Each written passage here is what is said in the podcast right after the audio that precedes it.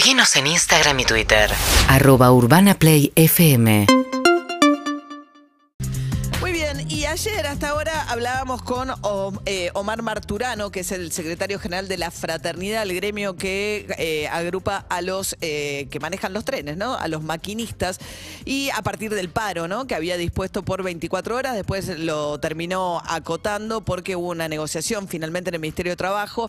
La protesta era por lo que llamaba Maturano, que denunciaba, ¿no? El desfinanciamiento del sistema ferroviario y a partir de una decisión judicial por un descarrilamiento se había ordenado que dejara de funcionar el tramo Bahía Blanca Buenos Aires. Bueno, dice que hay un compromiso, acelerar las pericias, etcétera, y con eso dio por levantado el, paro. Pero en el marco de esa conversación tocamos un tema que después generó mucho eh, movimiento, por lo menos me escribió mucha gente en redes sociales y la nota circuló bastante, porque yo le preguntaba por la presencia, por la no presencia en realidad de mujeres eh, dentro del gremio y las dificultades que yo sé que tienen las mujeres por ahí que quieren entrar a ser maquinistas, por ejemplo. Entonces él me decía que de 7.000 afiliados que tiene el gremio no hay ninguna mujer conduciendo un tren hoy en la Argentina. Mónica, Sch- a ver, Sch- Schlott. Tower, a ver si lo digo bien, es delegada gremial del Sarmiento y eh, están justamente con este tema. ¿Cómo estás, Mónica? Buen día. Buenos días, che. En nombre de mis compañeras, primero agradecerte que hayas vi- visibilizado la problemática, porque la verdad que nos puso muy contentas. Mo- Mónica, decime cómo se pronuncia bien tu apellido. Eh, Schlotthauer, Schlotthauer. sí. Bien. Mónica, vos sos delegada del Sarmiento. Contanos, ¿por qué no hay mujeres manejando trenes hoy?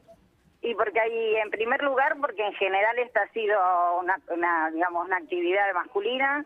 Eh, nosotros estamos hace más o menos 10 años peleando por la igualdad laboral, la igualdad de oportunidades. Hemos conquistado un montón de puestos porque antes estábamos solo en limpieza y hacía cuentas gotas en algunas otras especialidades, pero esencialmente éramos unas 20 compañeras, mayoritariamente de limpieza, y bueno, hicimos un movimiento poco antes del, del Ni Una Menos, arrancamos y, y después, bueno, empezamos a lograr un montón de puestos, pero nos trabamos cuando fue la, eh, la pelea por la conducción, digamos. Quedamos en el estribo, decimos nosotros, porque en algún momento que estábamos muy, muy, muy solas y ya muy atacadas por la conducción de la, de, de- eh, bueno, digamos, desoídas por la empresa y en ese momento estamos, te estoy hablando del 2015, y atacadas permanentemente por la conducción de la fraternidad, eh, bueno, estábamos muy y justo estalló el ni una menos. Digo, nosotros siempre somos agradecidas, ¿viste? Muy- Pero, Mónica, no entiendo. A ver, no hay mujeres que quieran manejar trenes. Si vos te presentás como mujer para manejar un tren, ¿qué pasa? O sea, ¿cuál es, cuál es la traba?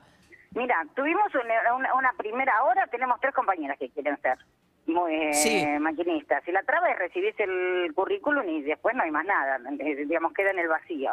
En su momento hubo ocho mujeres cuando logramos, en este momento, en el 2015 que te estaba contando, que logramos llegar a los exámenes por primera vez porque los exámenes tampoco, para hacer un curso de preconductor que se necesita para ser maquinista, eh, tenés que hacer un examen de ingreso. Habían ido ocho compañeros y bueno, de esas compañeras ninguna logró, nunca nos dieron la devolución del examen, nos dijeron que todas estaban bochadas y bueno, nunca pudimos entonces acceder al curso este. A partir de ahí muchas compañeras se demoralizaron, no nos anotamos más y bueno, este año otra vez tenemos compañeras que se han anotado, inclusive una compañera trans, así que estamos peleando ya no solo por el cupo femenino, sino el cupo femenino y las Pero.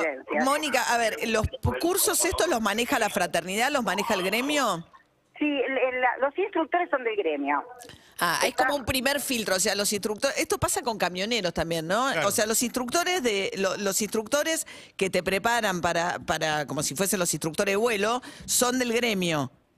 Sí, porque además en general son los que tienen el, el oficio, digamos, que lo conocen. Ahora, yo en esto, digamos, porque yo, yo opino que sí hay una conducción que es misógina. Ahora, tampoco la empresa, y esta es una empresa estatal, ha garantizado los derechos igualitarios, porque si no también la empresa tiene derechos Claro. sobre eh, la admisión. Digamos, está en la ley, está en los convenios, está en todos lados que las actividades tienen que ser sin discriminación por sexo. Bueno, también la empresa debería garantizarlo y no lo ¿Cuánto, hace. cuánto gana un, un maquinista, Mónica? Mira, ahora no sé, están entre los mejores sueldos de la, de la ¿cómo se llama? Del oficio, ¿no? De, de- de toda la carrera ferroviaria, por supuesto. Te miento si ahora te digo concretamente cuánto están ganando. Sí. Esa es la realidad porque no tengo el recibo, entonces quedaría feo frente a mis compañeros, pero no son sueldos, digamos, son sueldos eh, que de los mejores dentro de nuestro oficio. Ahora, de los 7.000 eh, afiliados de la fraternidad, no, no todos manejan trenes, efectivamente, o sí? Mira, hay conductores y preconductores. Esencialmente esas son las dos categorías que tienen. ¿Conductores sí? Y preconductores. Ok.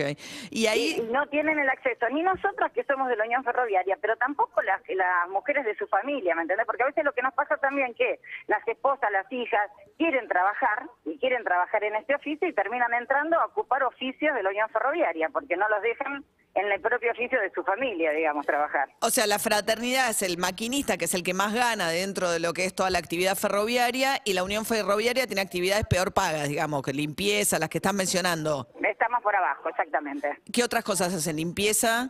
No, tenés limpieza, tenemos, ahora ya tenemos las primeras guardas, tenemos mecánicas, eh, tenés, qué sé yo, los que manejan el- los señaleros es otro oficio, los que arreglan las señales, los que arreglan las vías, los que te atienden en evasión, los que están en boletería. Ujú. eh, tenés un montón de oficios dentro, los guardabarreras, los operadores, que son los que te, te van anunciando o van dirigiendo el tráfico. O sea, en la Unión trenes. Ferroviaria alguna presencia tienen las mujeres, pero en la fraternidad, que es como la, la elite, que es el conductor, ahí no hay, no hay ninguna. No, ninguna, están Claro. negados, absoluto. Por eso te digo, nosotros presentamos ahora el 2 de febrero currículum otra vez de tres compañeras que bueno, estamos muy contentas que se hayan anotado.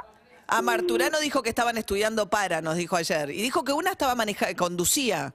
No, mira, acá no conocemos de ninguna y honestamente creo que si hubiera habido una mujer que está eh, manejando, eh, desde ella mismo, desde la gerencia lo hubieran anunciado, porque acá hay una gerencia que permanentemente se hace propaganda de que no hay discriminación.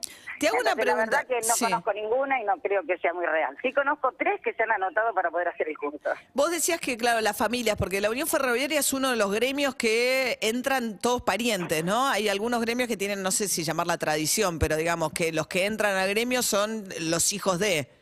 Hay bolsas de trabajo, pero digamos, dentro de los convenios colectivos está establecido proporcionalidades para la gente que viene de afuera, para la gente que viene de otros gremios y para ellos mismos, por supuesto. La mayor cantidad de puestos son para los eh, hijos de la fraternidad, digamos, de la familia de la fraternidad. Pero no las esposas ni las hijas, o sea, se va heredando Eh, por vía materna. el- el- Mira, lo que hemos logrado en el 2015 es que cambiaran, porque mira, había una discusión muy absurda, además de los argumentos retrógrados sobre por qué no podíamos hacerlo, y además se los demostramos hasta psiquiátricamente, digamos que es así, que es mentira que las mujeres no podemos absorber accidentes, etcétera.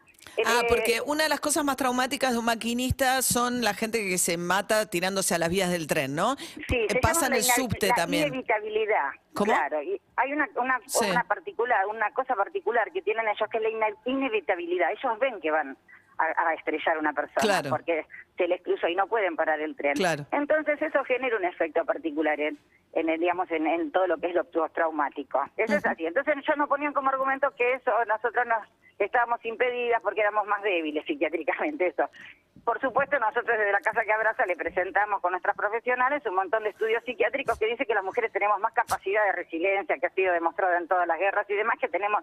Además, nuestras compañeras también ven los accidentes en la barrera, no Sí. es que no vemos nosotros Y no hay, no hay, perdóname, Mónica, no hay obviamente nada de fuerza involucrado en una maniobra a manejar un tren hoy.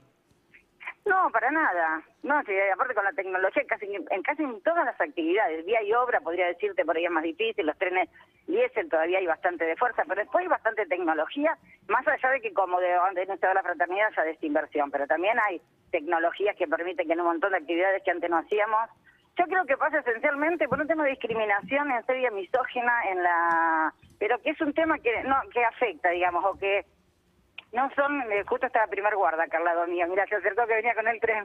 No, que son, eh, bueno, que es una conducción que no quiere a las mujeres, que no la quiere por misógino, y yo creo que también por un problema democrático, porque también es verdad que las mujeres entramos más empoderadas a todos lados y a reclamar nuestros derechos. Entonces no sé si pareciera Sí. que esa conducción Bien. no le interesa, digamos, pero también lo hay desde el punto de vista de la gerencia empresaria. Acá ya hace dos años. Sí, que pues son trenes concesionados por el Estado Nacional también y que viven del subsidio Claro. del Estado Nacional. Debería el Estado intervenir también. Está, Eh, acá está, figura la Secretaría de Género y Diversidad, que es, un, eh, digamos, una rama del Ministerio de la Mujer dentro de la empresa, están. Claro. Tienen gerencias, tienen asesores, Y no, digamos, no solo tenemos discriminación ahí, que es la más grave de todas, desde el punto de vista Sí. no podemos acceder al oficio. También tenemos discriminación con un montón de compañías Bien. que no las dejan ser guardas, etcétera. Hay un montón de problemáticas. El mundo ferroviario está difícil todavía para las mujeres. Bueno, eh, Mónica, insistiremos en lo que se pueda. eh, si- súper agradezco a todas nosotras, digamos, las mujeres ferroviarias de acá del Sarmiento Castaño que estamos peleando por esto, nos encantó que lo hayas interpelado en este bueno, punto. bueno, te mando un beso. Gracias, Mónica. Muy bien, gracias a vos. Era Mónica Schlotthauer, es delegada gremial del Sarmiento, el mundo ferroviario, ¿no? Ella representa, eh, están dentro de la Unión Ferroviaria, que claro, la- como que el gremio más jerárquico es el de la fraternidad, porque es el que agrupa al maquinista, que es el mejor pago dentro de la estructura del mundo eh, de los trabajadores y las trabajadoras ferroviarias. Y no pueden, las mujeres al, al- a- manejar el pueden tren, acceder a. No pueden. Increíble que hayan tenido que presentar un informe psiquiátrico de que eh, tienen menor trauma. En el caso de los subtes, me apunta acá Lila, nuestra productora, el 20% de las que manejan en subte, eh, según Juan Méndez, eh, que era Juan José Méndez, que era el secretario de Transporte de la Ciudad de Buenos Aires, dice que el subte lo manejan un 20% mujeres, que tiene además la misma problemática, también que tienen el hecho traumático de que le- les pasa que, que manejando y es oscuro, bueno, es además con Bueno, ahí están los metrodelegados, ¿no? Digo, de- para a, a la hora de hablar del gremio y qué sé yo, que me parece que están un poquito más avanzados que la fraternidad. Pero no sé, pues son tovarones también los Pero- pero- metrodelegados, por eso ¿eh? dije un Pero vos- un poquito. poquito tiene el 20%. El problema es ese, porque me decían, eh, ¿qué te importa? Había mucho en redes también, dejate hinchar, María, eso.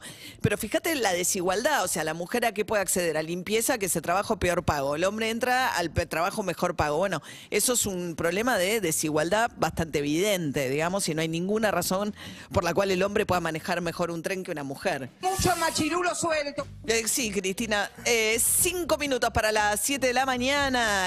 UrbanaPlayFM.com